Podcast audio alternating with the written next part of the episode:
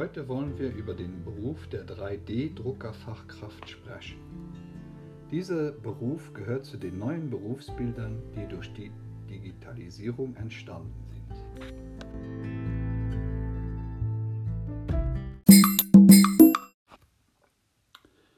3D-Drucker sind Maschinen, die einen Stoff im flüssigen Zustand zu einem Objekt drucken. Dieser härtet dann nachher aus.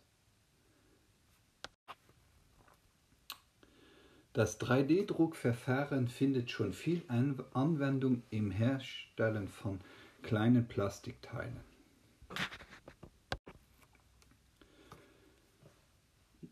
Auch findet es bereits Anwendung im Baubereich, das heißt ganze Häuser werden mit solchen 3D-Druckern erstellt.